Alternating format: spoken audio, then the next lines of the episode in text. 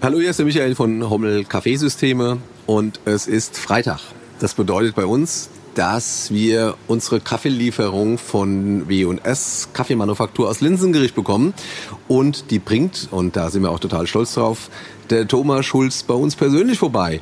Und dann fangen wir immer an, ein bisschen Fach zu simmeln. Jetzt habe ich ihn gerade mal gefragt, weil ich ihn gerade erwischt habe äh, komm doch mal äh, mit und lass uns mal, ich habe auch hier eine, eine ganz neue Maschine von Quickmill stehen, das ist eine Privatmaschine mit Druckprofile und wir sitzen hier gerade bei uns in der Gastroabteilung, also mitten im Laden und sitzen hier vor unserer beiden Lieblingsmaschinen, der Sanremo Opera und habe gesagt, hey, äh, Thomas, hast du Bock, dass wir mal über Druckprofile reden und weshalb es eigentlich noch gar nicht sich so durchgesetzt hat. Er hat natürlich spontan äh, Ja gesagt und insofern sind wir jetzt hier und die Frage, die äh, im Raum steht, ist, Druckprofile ist in aller Munde, jeder Hersteller bringt eins raus, aber äh, kein Gastronom äh, verwendet im Moment Druckprofile. Hast du da äh, irgendwie einen Ansatz oder eine Antwort, weshalb das sich da noch nicht durchgesetzt hat?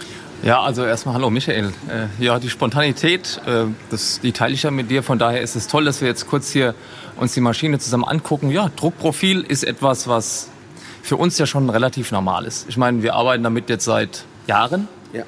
Und das Druckprofil ist für uns ja nicht essentiell, aber ich sag mal, wir wollen es ja gar nicht mehr missen. Das Druckprofil bietet nochmal eine, eine, riesen Bandbreite für jeden Kaffee, den du dir aussuchst. Du hast im Prinzip deinen Grundgeschmack, den wählst du dir aus und den kannst du dann verfeinern an deiner Maschine, wie du es willst. Ich biete als Kaffeerösterei mit, mit unserem Team, meinem Bruder natürlich hauptsächlich, äh, dem Christian und unserem ganzen Team. Wir bieten Kaffees an, die sind halt sehr mannigfaltig. Wir rösten ja, wie du weißt, traditionell. Und die traditionelle Röstung heißt ja immer, wir haben eine Langzeitröstung, wir rösten den Kaffee äh, aus, es sind keine Säuren drin, wir sind keine Third Wave, wir sind eine Second Wave Rösterei und betonen das auch immer wieder und wollen auch keine Sonst äh, wär, Third Wave sein. Zusammen. Ja, so ist es. Und wir, wir wollen halt einen traditionellen, sehr, sehr hochwertigen Kaffee machen. Und ähm, da ist es so, dass der Kaffee durch die Reduktion der Säure, die wir haben, extrem vielfältig schmecken kann. Du kennst die Sorten von uns alle. Äh, Im sortenreinen Bereich, im gemischten Bereich, im äh, Blend Roast, wir rösten sie also zusammen, die Rohkaffees, aber auch im Single Roast, wenn wir die Kaffees eben einzeln rösten und danach dann miteinander verschneiden. Du hast aber immer wenig Säure. Und wie beim Kochen auch, ist es so, dass die Säure gegebenenfalls den Geschmack nach vorne bringt da wir keine Säure haben und damit dementsprechend, wie wir uns das ja zusammen auch vorstellen, dass wir eben bekömmliche Kaffees herstellen, die ähm, viel Fülle beinhalten, keine Säure. Wir wollen keinen Wasserkaffee, wir wollen ja einen fülligen, öligen Kaffee haben, einen Kaffee, der Körper hat. Ähm, haben wir dann gegebenenfalls bei dem einen oder anderen Kunden sagen wir mal, eine Aufgabe, dass er sagt, ich will das Aroma, das er hat, die reine Schokolade vielleicht mit einer, mit einer gewissen Portion mit einem, mit einem Esprit versehen haben. Und wenn ich diesen Esprit habe, gibt es verschiedene Möglichkeiten, den herauszuarbeiten. Wir können über die Mühle gehen, wir können sagen, neuerdings, ist ein anderes Thema für einen anderen Podcast, dass wir die Drehzahl einer Mühle variieren können. Wir können aber auf der anderen Seite auch sagen, okay, wir gehen über den pH-Wert des Wassers. Das bearbeiten wir auch vieles Wasser zusammen. Ja. Temperatur bespielen wir seit zehn Jahren zusammen. Ja mehr als alle anderen, glaube ich. Und ich nerv auch jeden äh, mit Temperatur, bis er es halt nicht mehr hören will. Das ist ganz entscheidend. Bis er es selbst äh, geschmeckt Vielleicht, hat. Genau, bis er es selbst herausgefunden hat. Und jetzt haben wir halt eine Komponente dazu bekommen und das wäre oder ist das Druckprofil für uns ähm, auch dank der Zusammenarbeit mit dir seit Jahren Standard. Wir haben ja eine Opera in der Firma stehen und wir haben äh, ja da alles Mögliche eingestellt. Ich muss hier dazu sagen, dass der Haupteinsteller und der Coffee Nerd auch an dieser Maschine stark mein Bruder ist, aber ich bin der, der draußen unterwegs ist. Von daher weiß ich schon, was äh, genau beim Kunden zu erwarten ist. Und einige Kunden haben mittlerweile das Druckprofil. Okay. Und das Druckprofil, ja, es ist aber wenig. Es ist wenig. Und vor allem ist das Druckprofil für den Kunden ja das, dass er sagt, okay, ich kann jetzt variieren. Er hat ja gar nicht verstanden, um was es geht. Er sagt jetzt, ich mache meine 8 Bar, ich kann jetzt runtergehen, dann läuft mein Kaffee nicht mehr so schnell, weil die Mühle ist vielleicht zu grob und dann nimmt er es raus, dann ist die Mühle, dann wird es langsam. Das ist natürlich nicht der Sinn des Druckprofils. Ja. Das Druckprofil ist ja dafür da, dass wir den, den Charakter des Kaffees schärfen, wie es der Kunde oder wie wir es wollen. Also meistens im Zusammenspiel. Der Kunde sagt, gibt's den Kaffee, der ist super, schmeckt mir gut. Können wir den jetzt ein ganz klein bisschen spitzer hinbekommen oder ein bisschen harmonischer? Wo wollen wir hin? In welche Richtung soll das gehen? Und je nach deinem Robusta und Arabica-Anteil kannst du dann hergehen und kannst eben über ein Druckprofil genau das herausarbeiten, was du und der Kunde sich zusammen vorstellen. Der Kunde nimmt's kaum wahr. Er wird es jetzt mehr wahrnehmen, weil du hast gerade was gesagt, die Quickmill, die hier bei dir steht, die Druckprofile kann, die kann jetzt der Privatkunde. Der kauft sich bei dir das, das Gerät, hat eine tolle Mühle, hat vielleicht bei dir einen Barista-Kurs gemacht und sagt dann dem Gastronom, mein Kaffee zu Hause schmeckt aber vielleicht besser als deiner. Ja, der Druck steigt. Druck steigt, wie immer. Der Privatkunde kann jetzt wieder Ja, die Pace machen. äh, Was ich mich frage ist, ähm, sind wir noch zu degeneriert, dass wir Kaffees äh, äh, singulär beurteilen können? Wir können sie immer nur beurteilen, wenn man den anderen äh, gegenüberstellen. Wenn wir sagen, hier, das ist einer mit Druckprofil, einer ohne Ja. Druckprofil. Ähm, ist das ist das der Grund? Ist es der Grund, dass einige Druckprofil-Kaffeemaschinen nicht halten, was sie versprechen, dass der, Ja. dass der Profi noch Ja. nicht ganz überzeugt ist davon? Ja. Oder ist es einfach, dass es immer eine andere Preiskategorie ist? Wie schätzt du das da ein? Oder eine Mischung von allem? Ja, du bist, wie gesagt, so nah dran, dass, dass viel von dem, was du jetzt gesagt hast, einfach stimmt. Ähm, und manches ähm, ein limitierender Faktor ist Preis, klar, ist ein Thema. Also wenn du für ein Druckprofil, gib mir mal eine, ich weiß gar nicht, was das mehr kostet. Ja, Eine Druckprofil- Haushaltsmaschine? Ja, Bei der Haushaltsmaschine, äh, jetzt diese Quickmill haben wir jetzt noch nicht getestet, aber die Druckprofilmaschine, die halt bekannt ist, die GS3, 7000 Ja. Euro für einen Haushalt will keiner bezahlen. Oder äh, sowas Und, die Mina, äh, ja, oder sowas. oder dann irgendwie die Gastromaschinen, Ja. die dann Druckprofil Ja. äh, äh, zukonfigurieren können, kostet auf jeden Fall 1500 Euro mehr. Die Sache wird immer die sein und wir sind natürlich auch verwöhnt. Das ist ein Remo Opera, die wir bei uns stehen haben. Die hat eine unglaublich gute Pumpe. Ja. Und ein Druckprofil wird immer nur dann toll sein, wenn deine Pumpe das Ding hergibt. Wir Direkt wollen, umsetzt. wir wollen ja ein exaktes Druckprofil. Also wir gehen jetzt zum Beispiel her bei einem Espresso Supremo, den wir bei uns haben. Das ist ein säurelastigeres Produkt. Wir haben also etwas mehr Arabica, 90% Arabica. Das ist ein Produkt, das ähm, dadurch fruchtiger ist. Und da gehen wir als Beispiel her und nehmen den Druck zum Ende des Prüfvorgangs, den wir mit einer Temperatur von 90 Grad im Boiler ungefähr fahren, in der Tasse beim Espresso 65 Grad. Wenn er rausläuft auf der Creme, äh, dann nehmen wir die letzten 7 ml, bisschen Druck raus.